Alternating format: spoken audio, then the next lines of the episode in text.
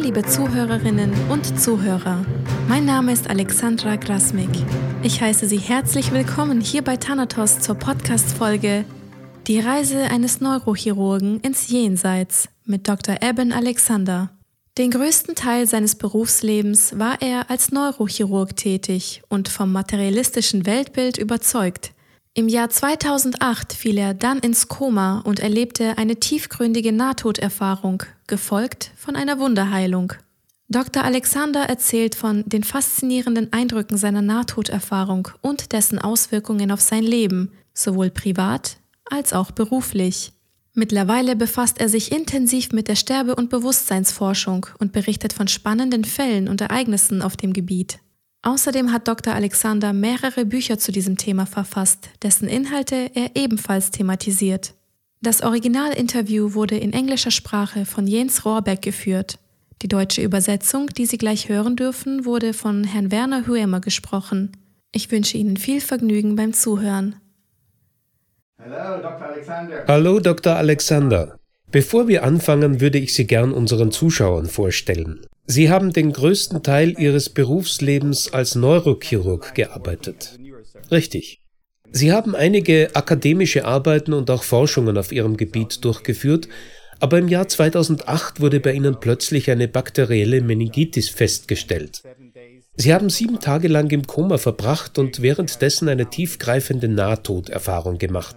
Später haben Sie Ihr Buch Blick in die Ewigkeit geschrieben und sich seitdem intensiv mit der Forschung zu Nahtoderfahrungen und mit Studien zum menschlichen Bewusstsein beschäftigt und außerdem noch zwei weitere Bücher geschrieben. Lassen Sie mich diese korrekt aufführen.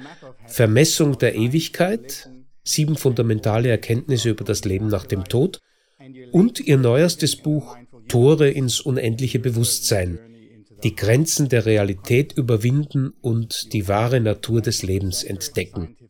Sie sind ein international gefragter Vortragender auf wissenschaftlichen Konferenzen und veranstalten auch gemeinsam mit ihrer Lebensgefährtin Karen Novell Seminare.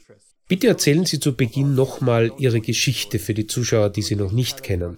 Was ist Ihnen 2008 widerfahren? Uh, Sehr gerne. Vielen Dank für diese Einführung. Sie müssen wissen, vor meinem Koma habe ich 54 Jahre meines Lebens damit verbracht, meine sehr konventionelle, wissenschaftlich orientierte Weltanschauung zu vertiefen. Ich wusste von der Quantenphysik, hatte aber keine wirkliche Vorstellung darüber, wie sehr sich diese auf die Frage des Bewusstseins auswirkt. Aber ich wusste definitiv über die vielen Unstimmigkeiten, die damit zusammenhängen, Bescheid. Auch die vielen wissenschaftlichen Fragen bezüglich des Bewusstseins waren mir bekannt. Aber ich bin dennoch voll und ganz der konventionellen naturalistischen Ansicht gefolgt, dass die physische Welt das Einzige ist, was existiert und dass daraus folgend das Gehirn irgendwie Bewusstsein erschaffen muss. Was diesen Punkt betrifft, offenbarte mir meine Reise die Unrichtigkeit dieser Auffassung. Um knapp zusammenzufassen, was während dieser sieben Tage im Koma passiert ist, ich wachte am 10. November 2008 um 4.30 Uhr morgens mit starken Rückenschmerzen auf. Bald merkte ich, dass ich schreckliche Kopfschmerzen hatte und daraufhin verfiel ich noch zu Hause ins Koma.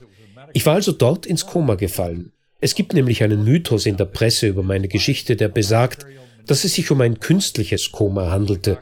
Dem war aber nicht so. Es ist mir sehr wichtig darauf hinzuweisen, dass das Koma durch eine bakterielle Meningoenzephalitis ausgelöst wurde. Meine Ärzte haben nie wirklich festgestellt, wie ich daran erkrankt bin. Allerdings haben sie am ersten Tag entdeckt, dass es sich um eine E. coli-Meningitis handelt. Das war äußerst seltsam, da das fast immer nur bei Neugeborenen auftritt, selten bei Menschen, die älter als drei Monate sind. Das war eine Überraschung für alle Beteiligten. Das belegt der Bericht von drei Ärzten, die zwar nicht an meiner Pflege beteiligt waren, aber im Nachhinein von dem Ausmaß meiner Genesung fasziniert waren. Sie verlief nämlich besser, als man es hätte erwarten können, und nicht nur das.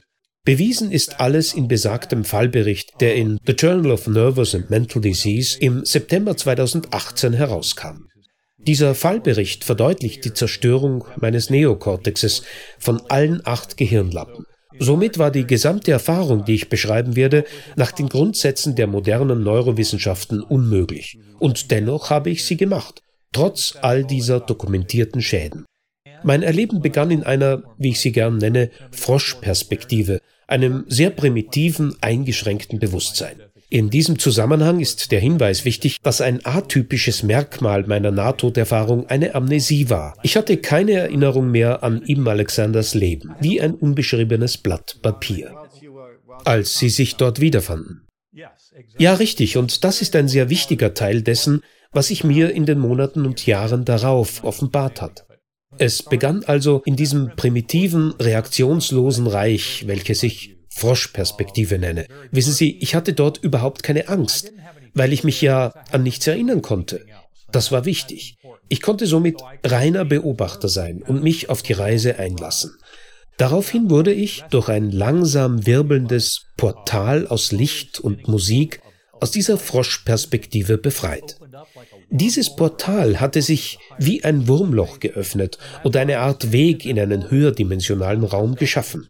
Ich stieg in dieses Portal hinauf und fand mich in diesem wunderschönen und äußerst realen Zugang wieder, der viele erdähnliche Merkmale aufwies. Eine wunderschöne Wiese, unbeschreibliche Wälder, üppiges Pflanzenleben, Knospenblüten auf den Bäumen und nirgendwo Anzeichen von Tod oder Verfall. Es war eine absolut wundervolle Vision eines erdähnlichen Tals. Da waren tausende Wesen unter mir, die in Freude und Heiterkeit umhertanzten. Als ich dieses Szenario Wochen später, nachdem ich aus dem Koma erwacht gewesen war, aufschrieb, da bezeichnete ich sie als Seelen zwischen Leben. Das war ihre Interpretation. Genau, zumindest nenne ich sie so. Nachdem ich auf diese Welt zurückgekehrt bin, empfinde ich das immer noch als sehr treffende Beschreibung. Nun, Während dieser gesamten Reise war ich mir nie eines Körpers bewusst. Es gab überhaupt keine Art von menschlichem Körperbewusstsein. Aber ich war mir bewusst, dass ich ein Beobachter war. Und dieser Beobachter befand sich auf einem Schmetterlingsflügel. Und es gab Millionen von Schmetterlingen in diesen riesigen, sich schlängelnden, spiralförmigen Formationen, unbeschreibliche Farben jenseits denen des Regenbogens. Und das Beste an dieser gesamten Reise war der Eindruck einer wunderschönen Welt der Perfektion, eine Welt der Ideale. Ich war nicht allein. Da war eine schöne junge Frau, die sich neben mir auf dem Schmetterlingsflügel befand. Wer mein Buch Blick in die Ewigkeit gelesen hat, weiß, wie wichtig sie für mich war. Das hat viel mit meiner Adoptionsgeschichte zu tun. Ich werde diese schöne Frau neben mir nie vergessen, ihre funkelnden blauen Augen, ihre hohen Wangenknochen. Sie hatte eine hohe Stirn, weiches braunes Haar und sie war in die gleichen sehr einfachen Gewänder gekleidet, die auch die tanzenden Wesen unten im Tal trugen. Aber auch hier, all die Farben, so reich, unbeschreiblich. Es war eine erstaunlich schöne Welt. Sie hatte eine Botschaft für mich, die ich der ganzen Menschheit überbringen sollte, und seither renne ich in dieser Welt umher und versuche sie zu verbreiten. Diese Botschaft kommt ohnehin oft bei Nahtoderfahrungen vor, wie sie seit Jahrtausenden existieren. Sie alle berichten ähnliche Geschichten. Sie übermittelte mir diese Botschaft telepathisch. Sie musste nie auch nur ein Wort aussprechen, weil die Kommunikation in derartigen Dimensionen großartiger und umfassender ist als unsere hier. Trotzdem war die Nachricht sehr einfach. Sie wurde nicht in einer Sprache übermittelt, als ich in diese Welt zurückkehrte und den konzeptionellen Fluss der Botschaft in Worte gefasst habe, lautete sie Du bist für immer geliebt und geschätzt. Du hast nichts zu befürchten. Man kümmert sich um dich. Und ich kann Ihnen nicht sagen, wie erholsam und beruhigend diese Botschaft war, vor allem weil ich völlig verwirrt darüber war, was um mich herum geschah.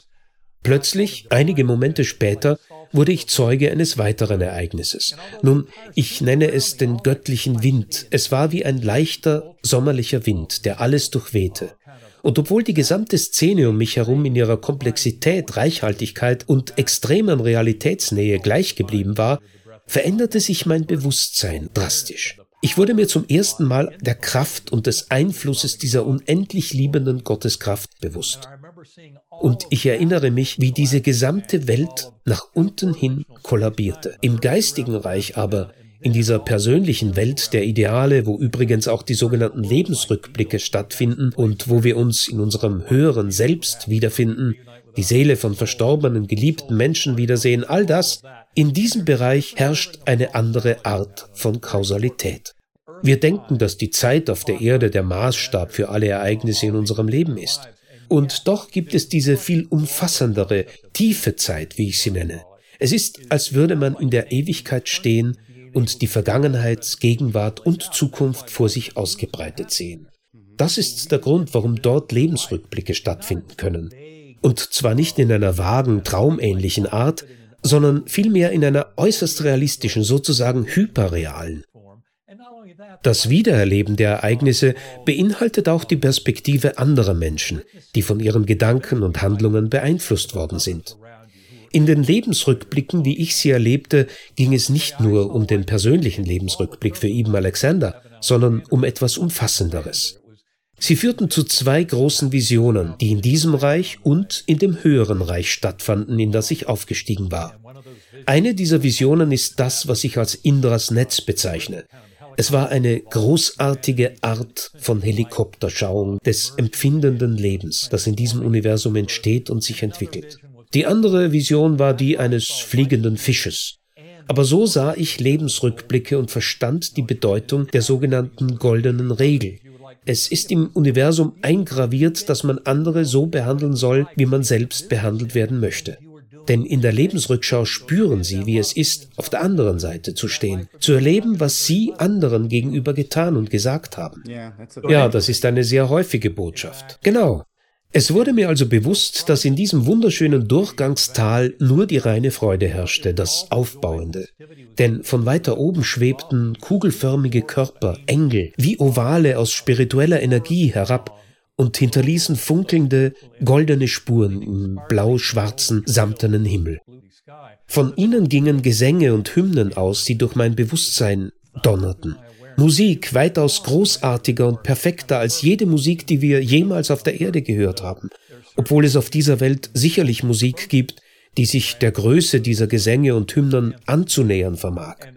Und diese Engelschöre boten ein weiteres Lichtportal, genau wie das, das mich von der Froschperspektive in dieses Tal geführt hatte. Aber nun sah ich all diese Dinge zusammenbrechen, bis das gesamte höherdimensionale Multiversum der gesamten Ewigkeit dieser Komplex über der Sphäre wurde. Es diente als eine Art Lehrbehelf in einem Reich, das ich den Kern oder das Herz nenne, ein unendliches Schwarz, das von der göttlichen, heilenden Liebe der Gotteskraft erfüllt ist. Als ich zurückkam, nannte ich diese Gotteskraft Om. Denn das war der Klang, den ich in diesem Reich hörte, die Resonanz der Ewigkeit und Unendlichkeit, die reinste Essenz dieser Gotteskraft durchströmte diesen Raum, und dort wurde ich eins mit der Kraft und mit dem Universum. Es klingt irgendwie vermessen, wenn ein Mensch solche Worte verwendet, aber es kommt nicht aus der Person eines Egos. Denn an diesem Punkt war ich eins mit allem, was ist. Und dieser Ozean von Liebe war mein Wesen. Beim Ego, wie wir es in diesem Körper erleben, dreht sich alles um Angst und Furcht und all diese kleinen Interpretationen der Realität auf niedriger Ebene. Aber es gibt viel höhere Ebenen unseres Bewusstseins, die uns in der Meditation zugänglich sind und die das widerspiegeln, was in Nahtoderfahrungen erlebt wird. Ich wollte Sie nicht unterbrechen, nun habe ich es schon getan, aber ich habe zu diesem Gefühl der Einheit und Verbundenheit mit allem, von dem ja öfter berichtet wird, eine Frage. Hatten Sie in diesem Moment noch ein Gefühl von, eine Erinnerung an Individualität? Nein. Ich denke, das war einer der Gründe, warum ich wie ein unbeschriebenes Blatt werden musste. Denn in vielerlei Hinsicht zeigt sich hier etwas, das für alle Wesen universell ist, und zwar eine Art gemeinsames Bewusstsein. Das ist es, was den Großteil meiner Arbeit in den letzten zwölf Jahren ausgemacht hat, mit Wissenschaftlern und anderen Erfahrenen auf der ganzen Welt zusammenzuarbeiten, um ein tieferes Verständnis für den Ursprung der Realität und der Verbindung zwischen Geist und Gehirn zu erlangen. Was immer die Wissenschaft in dieser Richtung erforscht, zeigt, dass wir in der Tat einen Geist teilen. Viele Quantenphysiker wie Erwin Schrödinger, Wolfgang Pauli, Heisenberg und andere erkannten diese Eigenheit der Realität, mit der sie sich befassten, und beschrieben das im Rahmen der Quantenphysik. Es mag seltsam erscheinen, aber Geist und Bewusstsein erweisen sich als eine grundlegende Art von Top-Down-Präsenz mit einem viel größeren Wirkungskreis als unsere lokale Umgebung und unser physischer Körper. Deshalb sind Ereignisse wie Telepathie, Fernwahrnehmung, außerkörperliche Erfahrungen usw. So Beispiele für nicht lokales Bewusstsein. Ich habe angefangen, vieles davon wissenschaftlich zu erforschen. In unserem dritten Buch Tore ins unendliche Bewusstsein haben wir wichtige Schritte unternommen, all diese Informationen zu festigen und Wissenschaft mit Spiritualität zu vereinen, weil sie sich dadurch gegenseitig enorm stärken. Ich möchte noch einmal auf Ihre Erfahrungen zu sprechen kommen, denn vielleicht haben Sie ja nicht alles erwähnt, was Sie sagen wollten. Ja, ich möchte noch ein bisschen mehr erzählen. Wir sind also sozusagen von der Froschperspektive zum Durchgangstal hinauf und bis zum Kern gelangt. An der Schwelle zum Kern wurde mir noch etwas mitgeteilt, nicht in Worten, sondern wieder in einem konzeptionellen Fluss, den ich später in Worte fasste. Wir werden dich vieles lehren, aber du bist nicht hier, um zu bleiben. Und danach fand ich mich plötzlich in der Froschperspektive wieder, in diesem sehr primitiven Reich, in dem alles begann. Als das das erste Mal geschehen war, dachte ich mir, wow, was ist das? Sehr eigenartig. Aber mir wurde sehr schnell klar, wo ich war, als ich mich an die Melodie erinnerte, die mit dem Portal verbunden war und mit dem ersten Durchgang nach oben aus der Froschperspektive in das Tal. Mich an die Noten zu erinnern erlaubte mir, das Portal wieder heraufzubeschwören und das wunderschöne Durchgangstal erneut zu erleben den wunderbaren Schutzengel auf dem Schmetterlingsflügel, die gleiche beruhigende Botschaft, sowie viele weitere Lektionen. Natürlich würde ich dann wieder die Engelschöre und ihre Musik dazu nützen, um in immer höhere Ebenen aufzusteigen. Für mich war das eine wichtige Botschaft, ein tiefes Prinzip meiner Reise. Die Klänge und die Musik, die ich hörte, waren weitaus großartiger als alles, was in der vierdimensionalen Raumzeit stattfinden kann so viel reicher und vollkommener als die Musik, die wir hier hören. Und doch kann unsere menschliche Erfahrung es als Musik wahrnehmen. Musik war deshalb von entscheidender Bedeutung für mich, um diese Ebenen nach Belieben durchreisen zu können. Und das ist ein Hinweis für jedermann. Die Bedeutung von Musik kommt auch in meiner Arbeit der letzten zwölf Jahre zum Ausdruck. Meditation mit Hilfe von Klängen, Allerdings muss ich gestehen, dass ich in der Meditation nie in der Lage war, das extreme, überwältigende Empfinden der Ultrarealität in diesen Reichen vollständig wiederzugeben. Das ist wirklich erstaunlich und am allerschwersten zu erklären. Dazu kommt, dass unsere Wissens- und Wahrnehmungsfähigkeit dort viel umfassender ist als hier wo wir nur mit den Ohren hören, mit den Augen sehen und ein Gehirn haben, das alles filtert, um es auf diese winzige Rinnsaalwahrnehmung zu reduzieren, an die wir in diesem Körper gewöhnt sind. Demgegenüber erfuhr ich einen viel reicheren Informationsfluss, der auch unbedingt vonnöten war, weil ja das gesamte höherdimensionale Multiversum präsentiert werden sollte, als Lehrmittel sozusagen.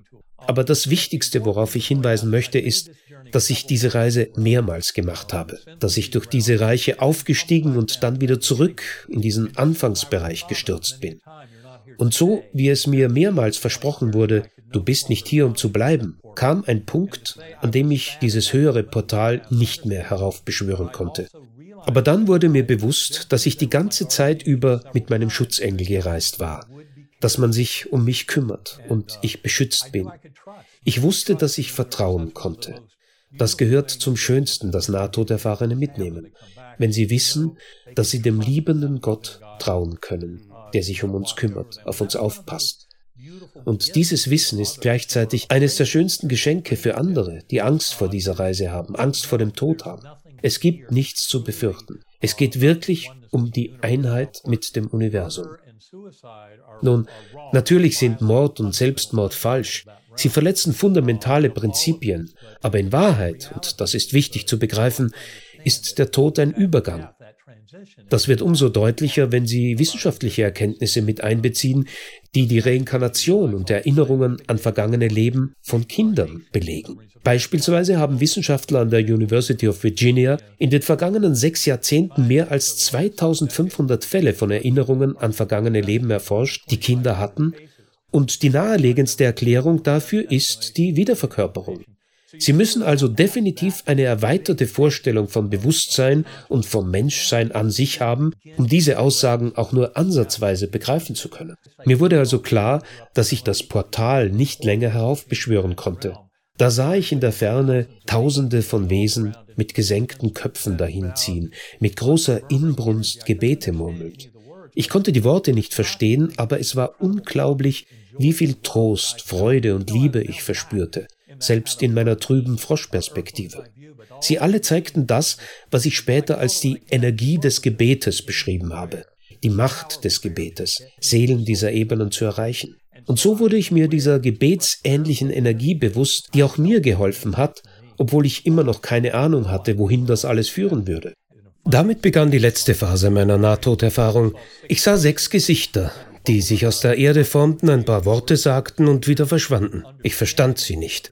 Aber interessanterweise wurde mir später, als ich auf diese Welt zurückkam, klar, dass die Gesichter zu meiner geliebten Familie, Freunden und einem meiner Ärzte gehörten, die die letzten 24 Stunden mit mir auf der Intensivstation waren, als ich im Koma lag. Ihre Anwesenheit ermöglichte es mir in der Folge, meine restliche Erfahrung zeitlich zwischen dem ersten und dem fünften Tag des siebentägigen Komas einzuordnen.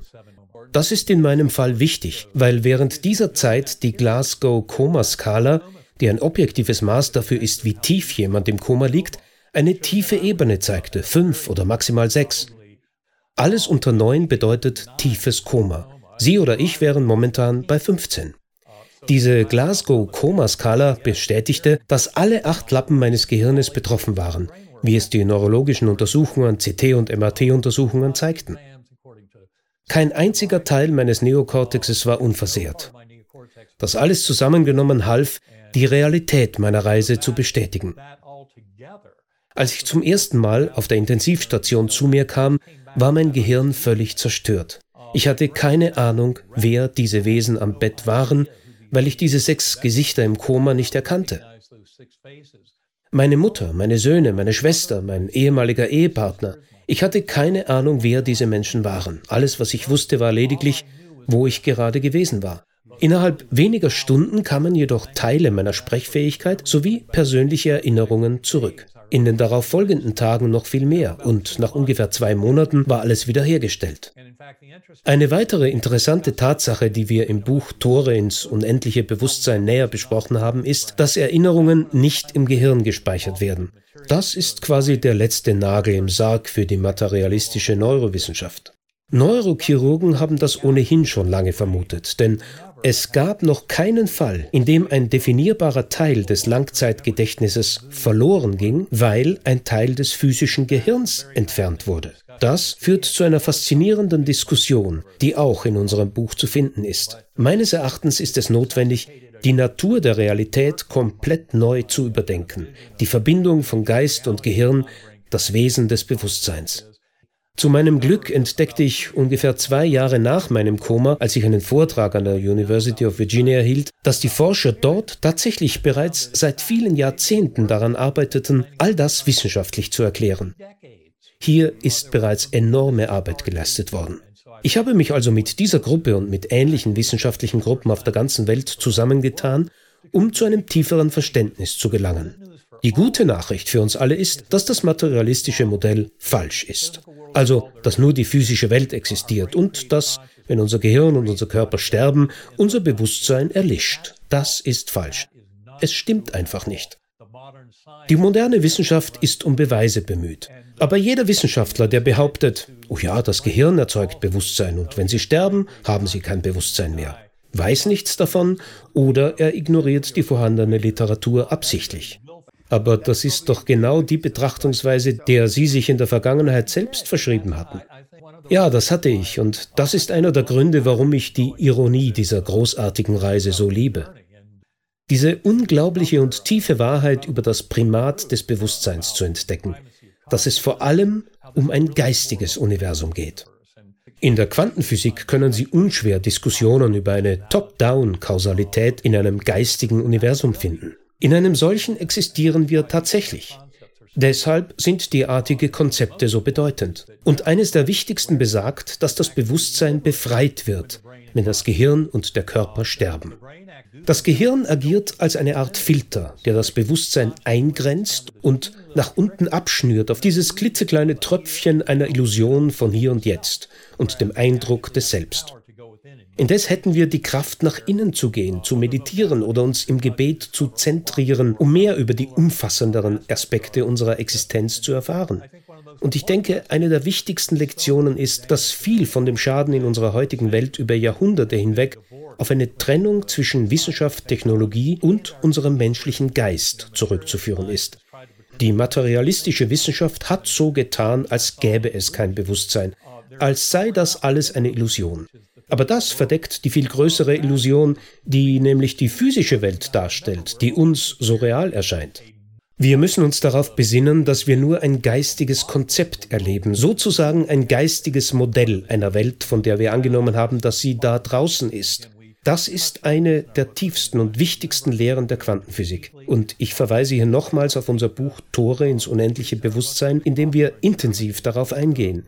Ich glaube, ein wichtiger Grund dafür, warum unsere Bücher in Deutschland so populär sind, liegt darin, dass sich unsere Diskussionen dem Idealismus nähern, beziehungsweise dass wir uns analytisch, metaphysisch, objektiv und ontologisch mit einigen der reichsten Traditionen des deutschen Idealismus treffen, mit Schopenhauer und anderen brillanten Denkern, die an dieser Wahrheit dran waren.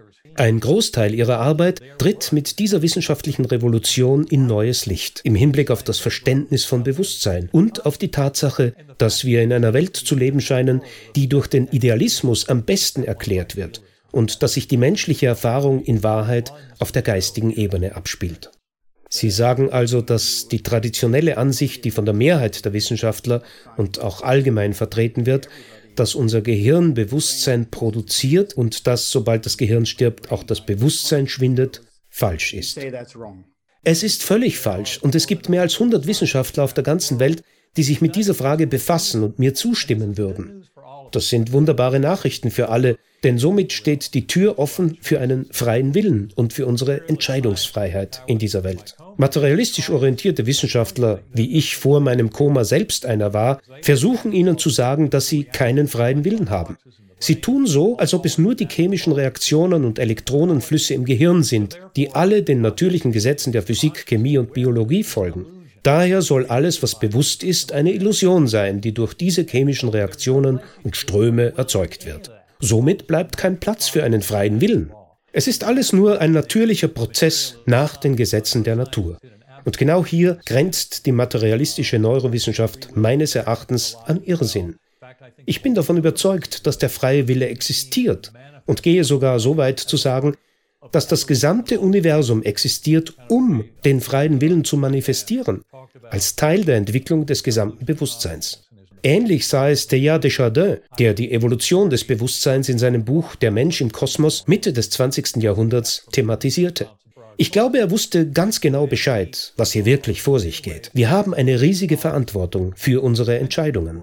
Die Menschheit sollte ihr enormes Potenzial für das ihr bestimmte Zusammenwirken nutzen, anstatt fälschlicherweise vorzugeben, dass wir voneinander getrennt sind. Das war eine der größten Travestien der materialistischen Wissenschaft, davon auszugehen, dass Objekte nur miteinander interagieren, aber nicht Teil des einheitlichen Ganzen sind. Und doch haben viele Quantenphysiker im Lauf der Zeit erkannt, dass der Idealismus, das Geistige, tatsächlich im Mittelpunkt steht. Wer der modernen Quantenphysik folgen will, findet dazu meine Sichtweise im Buch Tore ins unendliche Bewusstsein. Auf den Punkt bringt es auch Carlo Rovellis relationale Interpretation des Messparadoxons in der Quantenphysik. Und wir empfehlen auch die Metaphysik von Bernardo Castro. Er hat großartige Arbeit geleistet, um der wissenschaftlichen Gemeinschaft den Begriff des Idealismus und die Kraft des geistigen Reiches wieder näher zu bringen. Auf welchem Weg sind Sie zu einer anderen Sichtweise gelangt? Nun, es war eine erstaunliche Reise, denn anfangs, als ich in diesem Raum auf der Intensivstation aufwachte, erkannte ich, wie gesagt, nicht einmal meine geliebten Menschen. Mein Gehirn war von diesem ganzen schwächenden Koma zerstört. Ich erinnere mich, dass ich anfangs mit meinem älteren Sohn gesprochen hatte, der übrigens Neurowissenschaften studierte, als ich im Koma lag. Er war die meiste Zeit in meinem Bett gewesen. Er kam gerade aus der Hochschule, als ich das Krankenhaus verlassen hatte. Es war der Tag vor dem Erntedankfest 2008. Ich erinnere mich, dass ich ihn fest umarmt habe, und er erzählte mir viel später, dass ich viel präsenter gewesen sei als jemals zuvor und dass da ein Licht in mir gewesen sei. Ich erinnere mich, was ich ihm gesagt habe. Ich sagte, das war viel zu real, um real zu sein. Das Erleben war ultrareal, viel realer als diese Welt. Die Leute denken oft, dass eine Nahtoderfahrung traumähnlich oder unklar ist. Nein, das hier ist der Traum. Diese Welt, diese materielle Welt wirkt traumartig trüb. Jene Welt ist so realitätsstark, dass sie sich daran detailreich für den Rest ihres Lebens erinnern. Es ist unglaublich. Aber ich habe schon mit meinen Ärzten Erfahrungen gemacht. Als ich aus dem Koma erwachte, versuchte ich ihnen zu erzählen, was passiert war. Sie klopften mir einfach auf die Schulter und sagten, das sterbende Gehirn könne alle möglichen Streiche spielen. Wir haben keine Ahnung, wie sie sich überhaupt erholen konnten. Meine Ärzte waren sogar schockiert darüber, dass ich sprechen konnte, und sie dachten, oh Mann, was für ein Spinner. Er hat wirklich viel durchgemacht, aber hört doch, was er uns jetzt über seine Reise zu erzählen versucht. So dachte auch ich noch Wochen später, dass meine Ärzte recht hatten, dass das eine große Halluzination gewesen sein musste. Aber es war eben außerordentlich real, zu real, um wahr zu sein.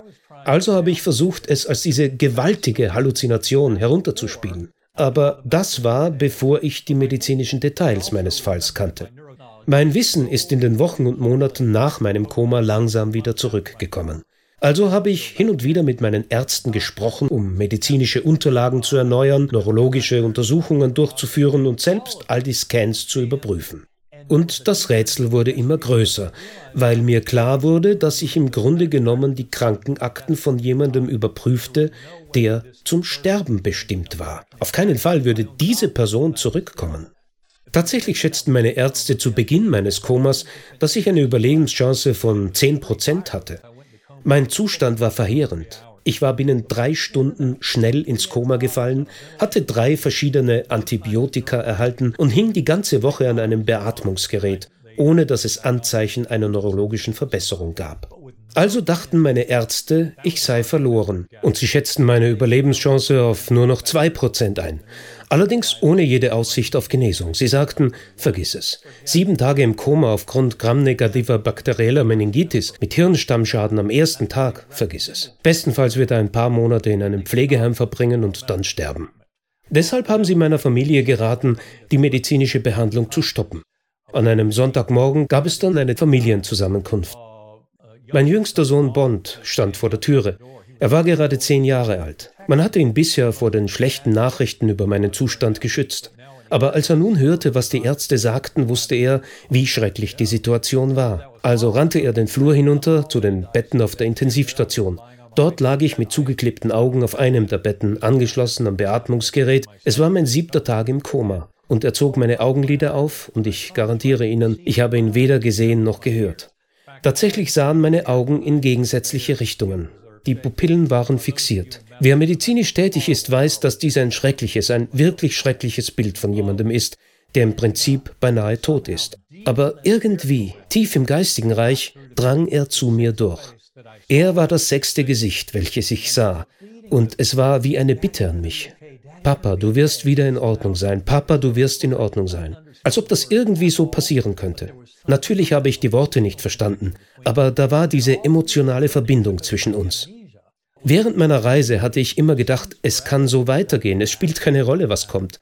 Aber jetzt, als ich plötzlich sein Gesicht sah, das flehende kleine Kind, Papa, du kommst wieder in Ordnung. Mir war noch nicht bewusst, wer er war, aber die emotionale Verbindung mit ihm war so stark, dass ich wusste, ich muss in diese Welt zurückkehren.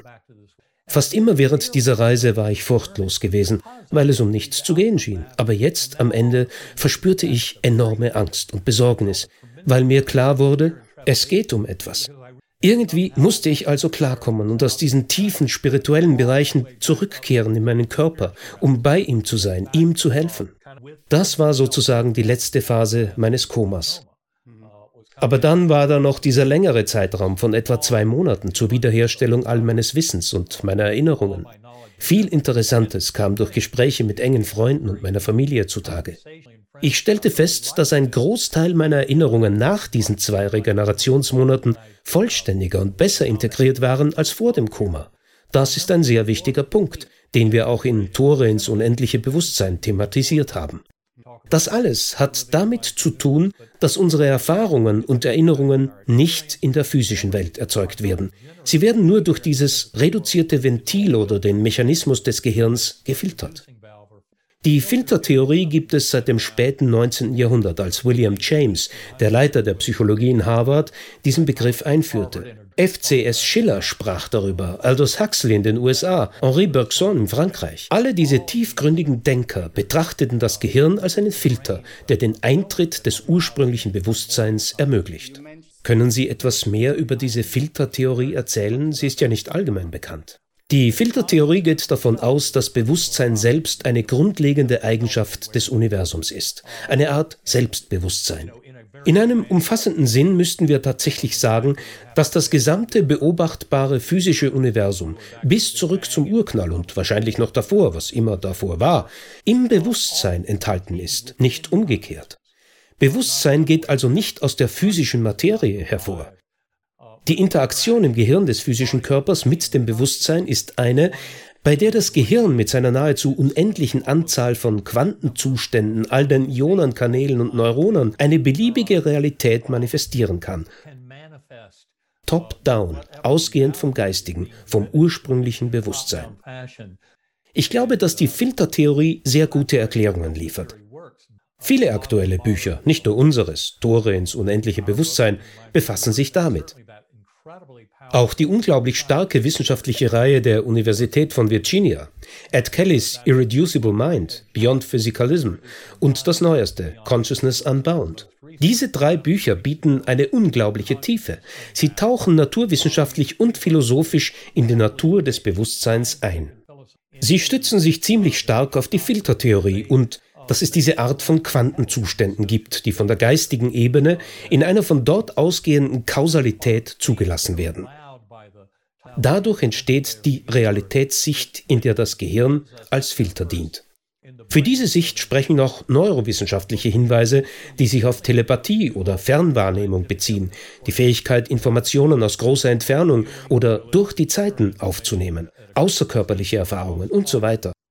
Ganz zu schweigen von Nahtoderfahrungen oder empathischen Todeserlebnissen, die der Nahtoderfahrung sehr ähnlich sind, aber vermehrt bei Menschen auftreten, die vollkommen gesund und physiologisch normal sind. Das ist der Grund, warum eine empathische Todeserfahrung für die materialistische Denkweise besonders herausfordernd ist, die dem Phänomen NTE ja mit der Pseudo-Erklärung von verringertem Sauerstoff oder erhöhtem CO2-Gehalt begegnet. Was geschieht während einer empathischen Todeserfahrung? Dazu kann es kommen, wenn ein geliebter, in der Regel ein geliebter Mensch, die physische Welt verlässt. Jemand kann zum Beispiel tausende Kilometer entfernt von seiner Mutter sein, aber es ist ihm plötzlich bewusst, dass sie stirbt. Ihre Seele streift ihn und er weiß, sie geht fort. Es kann sogar so weit kommen, dass seine eigene Seele wie ein Zuschauer die Erlebnisse der scheidenden Seele beobachten darf, einschließlich ihres Lebensfilms. Ich denke, das ist wirklich erstaunlich. Es handelt sich um einen geliebten Menschen, der vollkommen gesund ist und es spielt keine Rolle, ob er nun am Bett des sterbenden Familienmitglieds sitzt oder tausende von Kilometern entfernt ist. Die abreisende Seele nimmt den geliebten Menschen oft auf die Reise mit.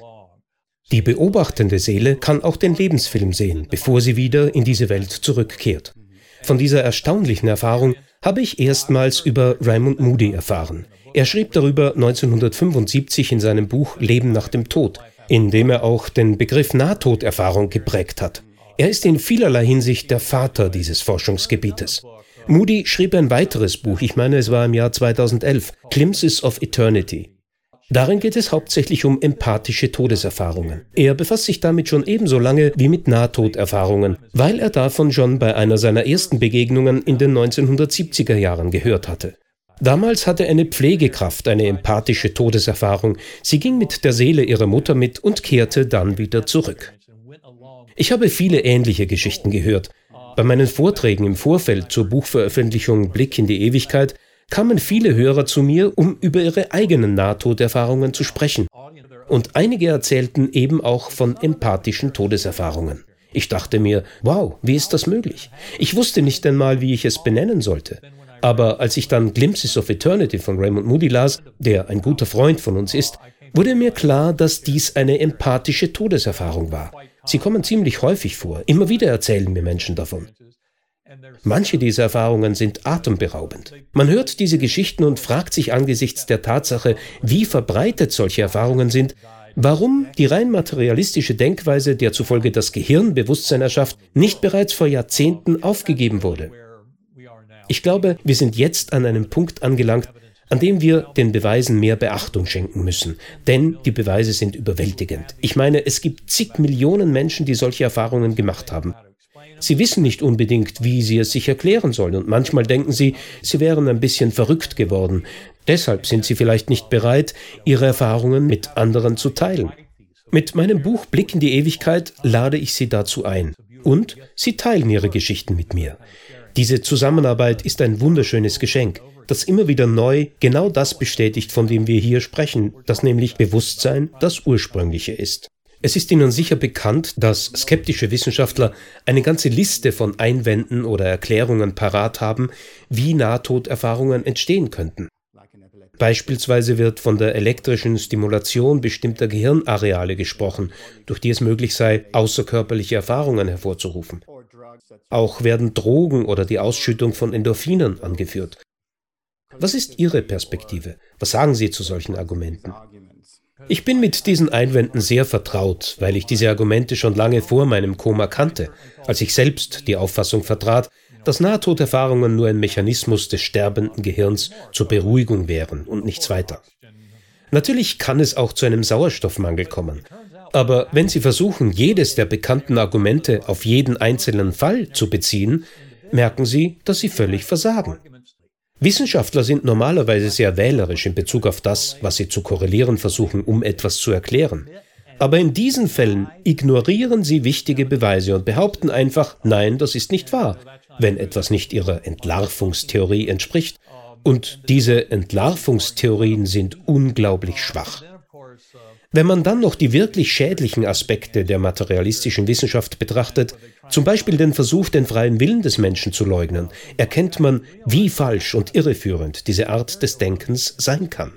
Die heutige Realität in der wissenschaftlichen Gemeinschaft ist meines Erachtens, dass die Fürsprecher des materialistischen Modells im Allgemeinen absichtlich unwissend sind, denn sie weigern sich, die Daten zu studieren. Auf ibenalexander.com finden Sie zum Beispiel eine Liste mit mehr als 100 Büchern und Artikeln, viele davon mit Live-Links, die direkt mit wissenschaftlichen Arbeiten verknüpft sind. Jeder Wissenschaftler, jeder Mensch, der diese Daten studiert, kann erkennen, dass die materialistischen Pseudo-Erklärungen dadurch völlig hinfällig werden. Deshalb spreche ich nicht von Skeptikern, sondern von Pseudoskeptikern. Sie kümmern sich nicht um empirische Daten oder rationale Argumente. All diese Dinge spielen keine Rolle, denn sie haben sich entschieden. Gehirn schafft Bewusstsein. Das Physische ist alles, was existiert. Sie wollen nichts anderes hören oder mehr wissen. Aber in letzter Zeit ist es schwieriger für sie geworden. Ich nehme seit zwölf Jahren an Interviews teil und von Beginn an haben die Interviewer versucht, materialistische Wissenschaftler zu finden, die meinen Behauptungen widersprechen. Aber solche sind zunehmend schwer zu finden, denn sobald Sie anfangen, die Gegebenheiten tatsächlich zu untersuchen, stellen Sie fest, dass Sie falsch liegen. Warum also weiterreden, wenn man absolut falsch liegt? Einige denken auch um und kommen zu dem richtigen Schluss, dass das Bewusstsein ein tiefes Mysterium ist, dass es, wie alle Belege zeigen, wirklich ursprünglich und ganzheitlich ist. Wir alle teilen dieses sozusagen göttliche Bewusstsein. Und das ist eine sehr wichtige Feststellung für diese Welt, denn so viel von dem Schaden, der in den vergangenen Jahrhunderten angerichtet wurde, ist auf die Trennung von Wissenschaft und Technologie und den vom Geist geführten menschlichen Intellekt zurückzuführen. Ich behaupte, dass die Chemiker ihre Sünden im Ersten Weltkrieg begingen, als sie Maschinengewehre, hochexplosive Substanzen, giftige Gase usw. So entwickelten. Die Physiker im Zweiten Weltkrieg haben gesündigt, indem sie Atomwaffen entwickelten. Und wenn wir dumm genug für einen dritten Weltkrieg sind, wird er mit Stöcken und Steinen ausgetragen. Ich paraphrasiere hier Albert Einstein, aber die Realität ist, dass schon eine Menge Schaden angerichtet wurde. Wissen Sie, ich liebe die Fortschritte der Wissenschaft. Als Arzt habe ich an der Entwicklung wichtiger Technologien gearbeitet. Wenn ich aber auf die letzten Jahrhunderte zurückblicke, sehe ich auch viel Schaden, der durch die Trennung der Wissenschaft von unserem Geist angerichtet wurde. Dazu zählen beispielsweise der Klimawandel, unsere Abhängigkeit von fossilen Brennstoffen oder die Tatsache, dass mehr als 35.000 Arten auf der Erde vom Aussterben bedroht sind. Alles aufgrund unseres eigenen Wahnsinns, wie wir die Welt verschmutzen und sie mit Dreck überziehen. Im Osten des Pazifischen Ozeans schwimmt eine Insel aus verbrauchten Plastiktüten, die doppelt so groß ist wie Texas. Das ist Wahnsinn. Eine Spezies ermordet im Grunde genommen diesen ganzen Planeten durch ihre Dummheit. Da stellt man sich schon die Frage, wir nennen uns Homo sapiens. Sapiens bedeutet weise. Nun, wenn ich mir die Umweltverschmutzung, die Ausrottung bedrohter Arten und die Art und Weise, wie wir miteinander umgehen, ansehe, dann sehe ich Krieg, Konflikt, wirtschaftliche Polarisierung, bei der die reichsten 1% der Bevölkerung mehr Wohlstand haben als die untersten 40 oder 50 Prozent. Das alles ist Wahnsinn, der die Einheit und Ganzheit des Bewusstseins nicht kennt. Für Nahtoderfahrene ist das besonders offensichtlich. Nahtoderfahrungen sind übrigens nichts Neues. Sie sind seit tausenden Jahren bekannt. Sie können darüber zum Beispiel schon bei Plato lesen, über einen armenischen Soldaten, der vor 2400 Jahren getötet worden war. Und die meines Erachtens tiefgreifendste Lehre aus Nahtoderfahrungen ist, dass wir alle Teil dieses einen Geistes sind. Dass die goldene Regel, andere so zu behandeln, wie man selbst behandelt werden möchte, tief im Universum verankert ist. Liebe, Güte, Mitgefühl, sich umeinander kümmern, das sind die tiefen Lehren aus Nahtoderfahrungen, die wir wirklich in der modernen Welt etablieren müssen. Und wenn wir Homo sapiens sein wollen, besteht der einzige Weg, dies wirklich zu leben, darin, diese Weisheit zu erlangen, in dem Verantwortungsbewusstsein für unsere Entscheidungen. Warum denken Sie, nehmen viele Menschen Wissenschaft und Spiritualität immer noch beinahe wie einen Widerspruch wahr? Ich denke, das liegt daran, dass sich die Presse und viele Wissenschaftler, die in großen Medien Gehör finden, nach wie vor in einer newtonisch-deterministischen Weltanschauung befinden, wie in der Zeit vor der Quantenphysik. Die materialistische Sicht sieht nur getrennte Objekte. Und man denke an die Fehlinterpretationen der darwinistischen Evolutionstheorie im 20. Jahrhundert. Leute wie Thomas Huxley postulierten die Idee einer Art bewaffneten Evolution, in der nur die stärksten Einzelnen überleben. Sie zerstören ihre Konkurrenten, um zu gewinnen. Tatsache ist allerdings, und da würden heute alle Biologen zustimmen, dass es in der Evolution um Zusammenarbeit geht, um Kooperation. Im Tierreich gibt es eindrucksvolle Beispiele für gegenseitige Hilfe. Wir sind da, um uns gegenseitig zu unterstützen. Aber die falsche Vorstellung einer hyperwettbewerbsorientierten Evolution ist in viele unserer sozialen, wirtschaftlichen und juristischen Systeme eingedrungen. Die Idee des Überlebens der Stärksten hat unsere Wirtschaftssysteme beeinflusst, polarisiert und Sozialhilfen erschwert. Und dieser gebündelte Wahnsinn resultierte aus einer Fehlinterpretation der darwinistischen Selektion, dem Fokus auf Wettbewerb im Gegensatz zu Zusammenarbeit und Kooperation. All das, verbunden mit dem irrtümlichen Gefühl des voneinander Getrenntseins, stammt wirklich aus der Zeit vor der Entdeckung der Quantenwelt. In dieser erkennen wir nämlich unsere Verbundenheit viel tiefer, in diesem einen Geiste. Ich möchte das Buch eines guten Freundes, Dr. Larry Dossey, wärmstens empfehlen. Es heißt One Mind, alles ist mit allem verbunden und bringt starke Belege dafür, dass das nicht nur Menschen, sondern auch Tiere betrifft. Wir teilen alle ein Bewusstsein. Materialistische Weltmodelle leugnen die Existenz solcher Belege und sehen uns in einem Wettstreit. Wenn quasi nur ich überlebe, als der Stärkste und alles andere abstirbt, dann sei das gut für die Welt. Das ist falsch. Ein Denken, das quantenphysikalischen Erkenntnissen folgt, wie wir die fortschreitende Quantenphysik in unserer Arbeit interpretieren, umfasst ähnliche Begriffe wie der Idealismus von Bernardo Castro. Es verhilft uns zu einer besseren Grundlage, um als wirklich weiser Homo sapiens gute Entscheidungen für die Zukunft zu treffen. Aber wir brauchen einen Wendepunkt. Und ich denke, wir nähern uns diesem sehr schnell. Natürlich bin ich mir bewusst, dass mein Blick in die Ewigkeit vor zwölf Jahren publiziert wurde und dass 13 Jahre seit meinem Koma vergangen sind. Ich bin sozusagen neu in diesem Spiel. Aber für mich scheint sich die Welt sehr drastisch zu verändern. Ich kommuniziere mit vielen Wissenschaftlern auf der ganzen Welt. Unsere Vorstellungen von Bewusstsein, Geist und Gehirn entwickeln sich deutlich in die Richtung einer vollen Anerkennung des freien Willens eines höheren Selbst, was man ja auch den Nahtoderfahrungen entnehmen kann. Und all diese Informationen deuten darauf hin, dass das Bewusstsein selbst der Ursprung von allem ist. Aber wie ich bereits sagte, es wird schwieriger, materialistische Wissenschaftler zu finden, die darüber debattieren, Denn sobald Sie sich die Belege näher ansehen, erkennen Sie, dass es sich bei dem, worüber ich und viele andere Wissenschaftler sprechen, um die Wahrheit handelt. Im langen Bogen der Geschichte zeigen sich zuletzt Gerechtigkeit und Wahrheit. Das werden wir auch hier sehen. Ich bin mir nicht sicher, ob es ein oder zwei Jahrzehnte dauern wird, aber ich bin überzeugt, dass dieses Erwachen kommt, indem es um die Antwort auf die Frage der Natur der Realität geht, die der Mensch seit 5000 Jahren stellt. Wir werden sie finden, aber es hängt stark von der Ernsthaftigkeit der Wissenschaft ab. Wissenschaft ist wichtig. Mehr als 5000 Jahre lang waren diese anderen Welten die Sache religiöser Systeme. Jetzt helfen uns Nahtoderfahrungen, einen Zugang zu finden. Und es gibt auch die Hoffnung, dass Menschen durch Gebete und Meditation oder ähnliches die gleiche tiefe Wahrheit erfahren und schätzen können. Aber wir haben jetzt eben auch die objektive Linse der Wissenschaft, die uns hilft, die tiefe Wahrheit in all dem erkennen zu können. Die menschlichen Erfahrungen und die Natur der Realität aus wissenschaftlicher Sicht zu betrachten, trägt zur Entwicklung einer ganzheitlicheren und einheitlicheren Vision von einem gemeinsamen Sein bei. Gehören diese Wissenschaftler, mit denen Sie sich austauschen und die ähnliche Gedanken wie Sie haben, zum Mainstream oder würden Sie sagen, dass sie eher am Rand stehen? Ich würde heute sagen, dass sie etwas mehr am Rand stehen. Ein Grund dafür ist, dass einige Konzepte wirklich sehr, sehr tiefgreifend sind. Nicht von ungefähr kämpft unsere wissenschaftliche Gemeinschaft seit mehr als einem Jahrhundert damit, die Quantenphysik zu verstehen.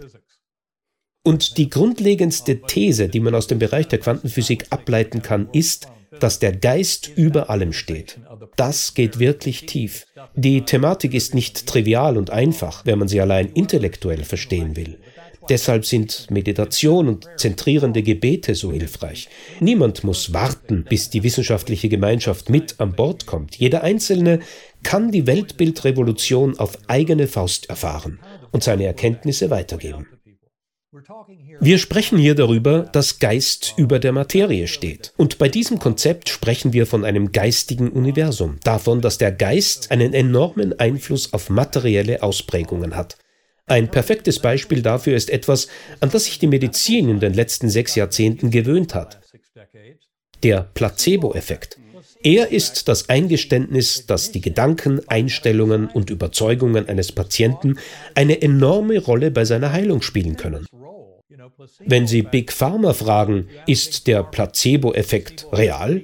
Ja, für sie ist es schrecklich, weil sie dadurch eine 30-prozentige Barriere überwinden müssen, die nur da ist, weil der Patient glaubt, dass es ihm besser gehen wird. Das ist es, was der Placebo-Arm einer Studie misst, die natürlichen Gegebenheiten und die Wirkung der eigenen Einstellung und Überzeugung eines Patienten im Sinne einer gesundheitlichen Besserung. Und dabei geht es nicht nur um die Zuckerpille, die Kopfschmerzen heilt. Wenn Sie auf noetic.org gehen, das ist die Website des Instituts für Noetische Wissenschaften, und den Suchbegriff Spontanremission eingeben, werden Sie ein Buch entdecken, das 1995 veröffentlicht wurde. Es dokumentiert mehr als 3500 Fälle außergewöhnlicher Heilung, die weit über die Erwartungen einer medizinischen Intervention bei Krebserkrankungen oder Infektionen hinausgehen, manchmal sogar bei angeborenen Missbildungen, bei denen Menschen mit bestimmten Konditionen geboren wurden. In allen diesen Fällen zeigte sich eine enorme Verbesserung, weil Geist auf die Materie einwirkte. Durch Gebete, die spirituelle Modulation seiner Emotionen und solche Dinge wurde es den Betroffenen möglich, sich zu heilen. Ich denke, dass solche Heilungen sehr plakativ demonstrieren, dass der Geist fähig ist, über der Materie zu stehen. Glücklicherweise überarbeitet das Institut für Noetische Wissenschaften gerade seine gesamte Datenbank. Sie fügen die Daten von mehr als 25 Jahren hinzu. Ich kann es kaum erwarten, dieses Projekt und all die Fälle auf ihrem Weg weiter zu verfolgen. Ich möchte auch anmerken, dass es ein Buch von Kelly Turner gibt. Neun Wege in ein krebsfreies Leben. Wahre Geschichten von geheilten Menschen. Sie überprüfte mehr als 1000 Krebsfälle in dieser Datenbank und schrieb dann dieses wunderschöne Buch in dem es um Hilfen dafür geht, einen Krebs loswerden zu können, durch eine entsprechende Einstellung, Emotionen, Meditation, das Zentrieren im Gebet und ähnliche Methoden. Die außergewöhnlichen Bemühungen dieser Mediziner führen uns die eigene Macht über unsere Gesundheit und Heilung vor Augen. Körperlich, geistig, emotional. Alles ist eine Form der geistigen oder spirituellen Gesundheit. Und wenn ich spirituell sage, dann meine ich damit nicht Religion, Spirituell kann einfach das Konzept sein, dass wir alle in diesem einen Geist miteinander verbunden sind, dass alles einem tieferen Sinn und Zweck dient und dass es in unserem Leben um Wachstum und Transformation geht. Es ist erstaunlich, wie weit der Einzelne mit den jetzt bereits vorhandenen Möglichkeiten gehen kann. Wer sich ein mächtiges Werkzeug wünscht, um tief ins Bewusstsein zu gelangen und den freien Willen seiner höheren Seele zu manifestieren, den möchte ich an dieser Stelle auf sacredacoustics.com verweisen. Ich will dabei offen sein, Sacred Acoustics wurde von meiner Lebenspartnerin und Mitautorin meines dritten Buches, Karen Novell, gegründet. Aber ich war es, der vor mehr als einem Jahrzehnt Karen und ihren Geschäftspartner, den Audioingenieur Kevin Cossi, dazu ermutigt hat, ihre Arbeit mit Sacred Acoustics zu veröffentlichen. Denn ich hatte ihre Klänge schon lange vorher benutzt und war absolut erstaunt darüber, wie leicht sie es mir machten, eine Geisteshaltung einzunehmen, mit der ich zu meiner Nahtoderfahrung zurückkehren konnte. Sie sprechen davon, Sounds zu verwenden, um in einen meditativen Zustand zu gelangen. Richtig, es geht um das Benutzen von sogenannten binauralen Beats, eine sehr, sehr spezifische Klangform. Sie wurde erstmals Mitte des 19. Jahrhunderts von einem preußischen Physiker namens Wilhelm Heinrich Dove entdeckt. Er fand heraus, dass beim Setzen eines Tones, zum Beispiel 100 Hertz, 100 Zyklen pro Sekunde in einem Ohr und einer etwas anderen Frequenz, sagen wir 104 Hertz im anderen Ohr, irgendwo im Gehirn ein schwankendes Signal erzeugt wird, entsprechend der arithmetischen Differenz zwischen diesen beiden Eingangssignalen. Wir wissen inzwischen, dass das wahrscheinlich im unteren Hirnstamm, im sogenannten Olivenkomplex geschieht. Das ist wichtig, weil es in allen Überlegungen der modernen Neurowissenschaften dahingehend, wie der Antrieb des Bewusstseins mit dem Gehirn zusammenhängt, egal ob man von der Erzeugungstheorie oder vom Filtermodell ausgeht, um die kortikalen Schleifen des Filaments geht, die ein Teil des Neokortex sind, des mächtigsten Taschenrechners, den wir haben. Deshalb war meine Nahtoderfahrung so wunderbar. Diese sehr spezifische Zerstörung meines Neokortex ermöglichte mir diese Art von erweitertem Bewusstsein. Töne beeinflussen die Struktur im unteren Hirnstamm. Die meisten Geräusche, die Sie jemals gehört haben, wie Gesänge, Hymnen, Töne und so weiter, werden alle im Neokortex verarbeitet, im akustischen Kortex der Temporallappen. Das sind Schaltkreise, die sich in den letzten paar Millionen Jahren der Evolution bei Primaten und Menschen entwickelt haben. Ganz anders ist es bei den binauralen Beats, die den unteren Hirnstamm beeinflussen, in einem Schaltkreis, der vor mehr als 300 Millionen Jahren entstanden ist. In der Evolutionsbiologie gibt es ein allgemeines Prinzip. Wenn Sie wirklich tief in eine bestimmte Funktion eintauchen möchten, berücksichtigen Sie die zeitliche Entwicklung der Anatomie. Daher erscheint die Möglichkeit, jene sehr primitive Schaltung zu beeinflussen, die schon entstand, bevor Säugetiere die Erde betreten haben, als sehr effektiv. Ursprünglich diente dieser Schaltkreis der Lokalisierung und so funktioniert er immer noch. Wenn ich ein Geräusch hinter meinem Kopf höre, misst er die Ankunftszeit der Schallwelle zu meinen beiden Ohren, die etwa 300 Meter pro Sekunde zurücklegt. Und mit diesem winzigen Abstand zwischen meinen Ohren kann der Hirnstammkreislauf die Zeit bis zu einer Zehntel Mikrosekunde genau messen. Das Interessante dabei ist, dass sie durch die Beeinflussung des Modulationskreislaufs auf dieser sehr primitiven Ebene der Evolutionsbiologie einen enormen Einfluss auf das Bewusstsein haben und ihr Bewusstsein sie von der Illusion des Hier und Jetzt und der Illusion des Selbst befreien und in dieses viel weitere ursprüngliche Bewusstsein führen kann. Die Stimulation durch binaurale Beats kann meines Erachtens sehr machtvoll wirken. Es gibt ein Buch von Dr. Christopher Bach, Dark Night, Early Dawn. Er ist ein wissenschaftlicher Forscher aus Ohio, der seit vielen Jahrzehnten hohe Dosen LSD für spirituelle Reisen eingesetzt hat. Er verwendete außerdem in den späten 1990er Jahren binaurale Beats zur Stimulation der Gehirnwellen. In seinem Buch macht er deutlich, dass sie mit Hilfe von binauralen Beats und mit einem speziellen Programm große Fortschritte machen können. Und wenn Sie genauer darüber nachdenken, werden Sie feststellen, dass die Psychedelika das Bewusstsein nur oberflächlich beeinflussen, indem sie Ihren Neokortex beeinflussen, denn dort wirken die meisten psychedelischen Rezeptoren, Serotoninrezeptoren. Aber wenn Sie in diesen unteren Hirnstamm tiefer in den Ursprung vordringen, setzen sie das Bewusstsein viel effektiver frei, als wenn sie nur den Neokortex mit Psychedelika kitzeln. Deshalb glaube ich, dass Menschen mit einem speziellen Programm durch so etwas wie binaurale Beats viel Kraft dafür entfalten können, um das Bewusstsein im Wesentlichen zu erforschen. An welchen Themen oder Bereichen sind Sie derzeit am meisten interessiert? Ich bin absolut fasziniert von den Themen Bewusstsein, Geist über Materie, Placebo-Effekt und wundersame Heilungen. Die beeindruckendsten Beispiele dafür liefern Nahtoderfahrungen. Viele davon gehen mit einer Heilung einher, die weit über das hinausgeht, was die moderne Medizin für möglich hält. Mein Fall ist ein perfektes Beispiel. Wie Sie wissen, wurde darüber im Journal of Nervous and Mental Disease vom September 2018 berichtet, von Dr. Surbi Khanna, Dr. Bruce Grayson und einigen anderen. Bruce Grayson hat kürzlich sein Buch Nahtod, Grenzerfahrungen zwischen den Welten veröffentlicht. Und das zehnte Kapitel ist im Grunde genommen meinem Fall gewidmet.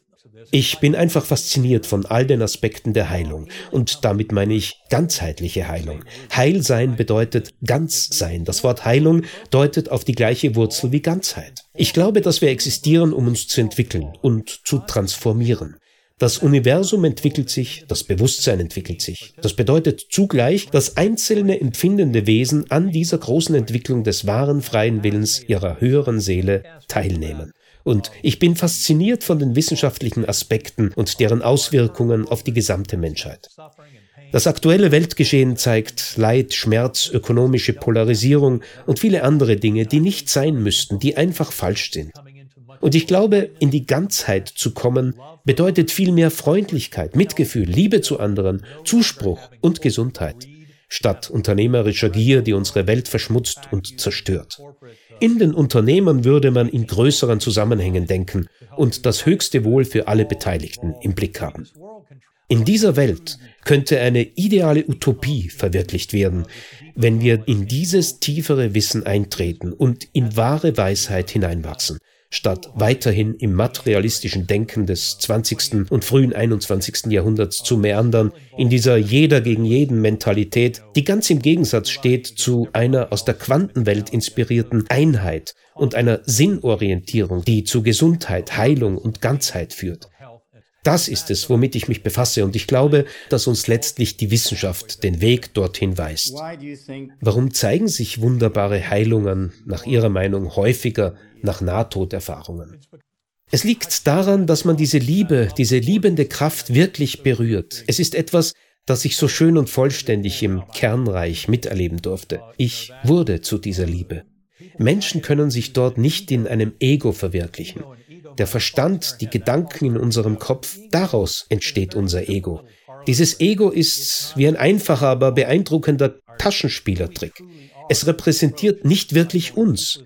Wer wir wirklich sind, kann erkannt werden, indem man tief ins Innere geht, der kleinen Ego-Stimme eine Auszeit gibt und dann beginnt, den Reichtum des ursprünglichen Geistes und Bewusstseins zu erforschen, sozusagen über den Schleier hinaus.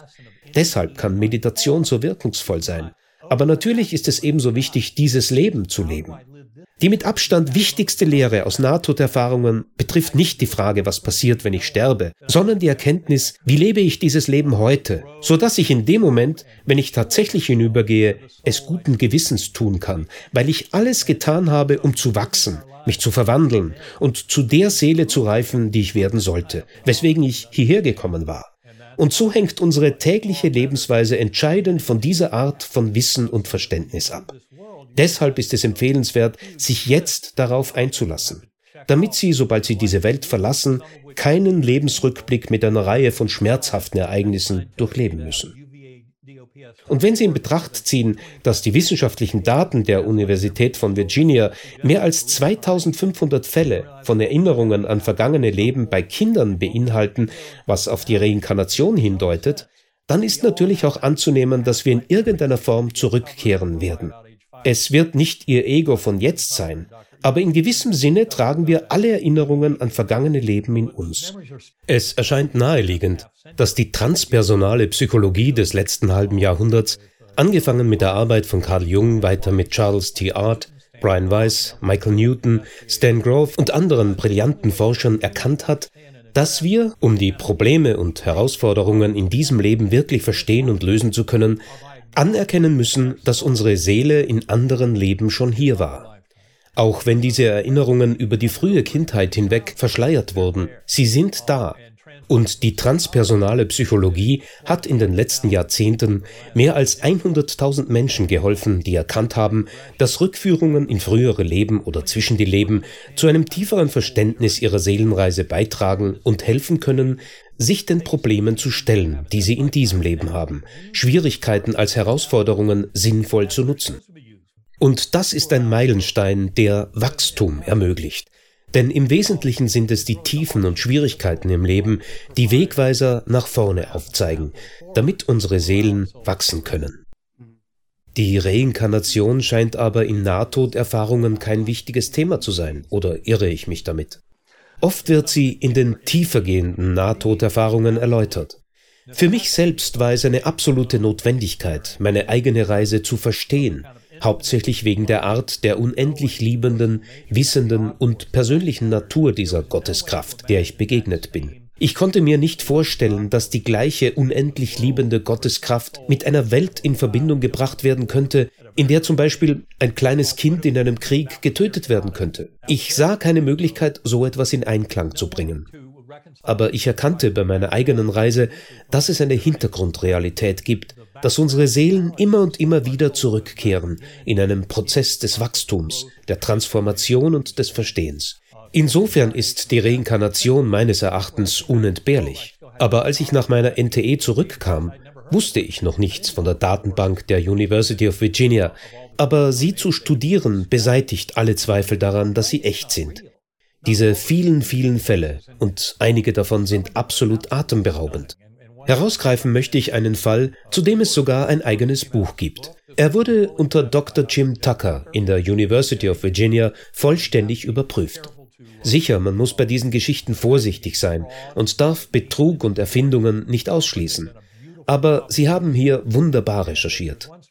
Das Buch hat den Titel Soul Survivor. Ein Junge erinnert sich an ein Leben vor seiner Geburt. Es geht um James Leininger, einen Kampfpiloten aus dem Zweiten Weltkrieg, der Jahrzehnte später wiedergeboren wurde.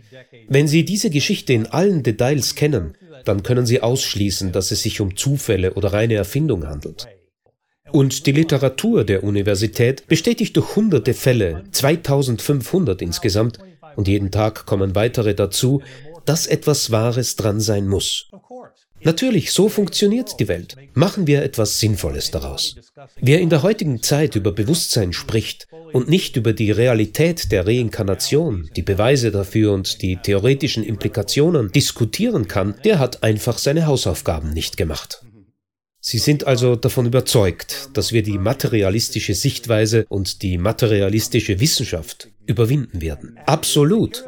Der Materialismus starb vor 80 Jahren mit der Quantenphysik. Wir haben aber so große Probleme, sie zu verstehen, dass wir noch nicht wirklich dort angekommen sind. Aber die Quantenphysik deutet klar auf die Vorrangstellung des Bewusstseins hin. John Bells Arbeiten im Jahr 1964 hatten eine Schlussfolgerung von Einstein, Podolsky und Rosen aus dem Jahr 1935, dass nämlich die Quantentheorie unvollständig sei, widerlegt. Und alle Experimente seither legen den Idealismus als Schlüssel zum Verständnis des Universums nahe. Das Geistige ist sozusagen von oben nach unten, top-down, die Ursache von allem. Und wir Menschen haben als empfindende Lebewesen Zugang zu dieser geistigen Ebene.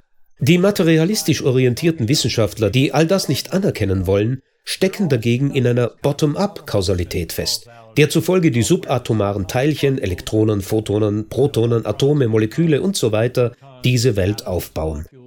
Alles läuft nach Gesetzmäßigkeiten ab, die diese Teilchen und ihre Wechselwirkungen regeln und die gesamte Realität begründen. Damit die Gleichungen dieser Theorie ohne den Einfluss von Bewusstsein funktionieren, folgen Physiker der Viele-Welten-Theorie der Quantenmechanik, die Hugh Everett im Jahr 1957 postulierte. Demnach entfalten sich in der Raumzeit neue Paralleluniversen bei jeder Entscheidung eines fühlenden Wesens. Nach jedem Ja, Nein, Ja, Nein, Ja, Nein und so weiter entsteht ein eigenes Universum. Diese Vorstellung scheint akzeptiert zu werden. Sie befriedigt die Mathematik und die Physik der Quantenmechanik. Aber ist das wirklich die Antwort? Wer könnte jemals wissen, welches unendliche Paralleluniversum sich in jedem Augenblick in der Raumzeit entfaltet? Und wie hängt das mit uns zusammen, wie wir unser Leben gestalten? Gar nicht. Denn es geht um das Bewusstsein. Um die Erkenntnis, dass es für das Universum ursprünglich und grundlegend ist. Die wissenschaftliche Gemeinschaft wird das künftig verstehen. Wir leben in einem Universum, das ursprünglich auf Bewusstsein zurückgeht. Erst auf dieser Basis können wir es näher untersuchen. Erfahrungen aus der Meditation spielen hier ebenfalls mit, denn man könnte behaupten, dass der Mensch offensichtlich gar keinen freien Willen hat, da er ja nur wie ein Automat reagiert, wie es die Behavioristen Mitte des 20. Jahrhunderts zu sagen pflegten. Ein bestimmter Stimulus löst bestimmtes Verhalten aus. Alles ist vorhersehbar. Aber nur, wenn Sie im Ego gefangen stecken, das eben reaktionär ist. Den wahren freien Willen können wir manifestieren, wenn wir Zugang zum ursprünglichen Geist durch unsere höhere Seele gefunden haben. Was sind Ihre Pläne für die Zukunft? Gibt es neue Projekte? Ich bin absolut fasziniert von der Reise, auf der ich mich gerade befinde. Ich bin dankbar mit jedem Atemzug, dass dies mein Los im Leben ist. Dankbar für die Herausforderungen und Tiefen, die ich hatte, zum Beispiel meine Meningitis. Denn in vielerlei Hinsicht war das ein enormes Geschenk für mich, im Hinblick darauf, wie sich alles entwickelt hat. Und so folge ich einfach dem Brotkrumen. Ich versuche das Bewusstsein wissenschaftlich so tief wie möglich zu untersuchen. Ebenso Phänomene der Heilung. Denn ich bin ausgebildeter Arzt. Mein Vater und mein Großvater waren Chirurgen. Mein Sohn ist Arzt. Es geht immer um Heilung. Es geht um die Wahrheit in der Wissenschaft und in der Heilung. Als Arzt versuche ich auch anderen in Richtung Vollkommenheit zu helfen. Das ist es, was ich gern mache, und ich bin wie ein Kind in einem Süßwarenladen. Ich könnte nicht dankbarer oder glücklicher über mein Los im Leben sein, zu dem es gehört, anderen zu helfen, zu versuchen, Liebe, Verständnis und Kraft zu teilen, weil wir alle in einem Boot sitzen.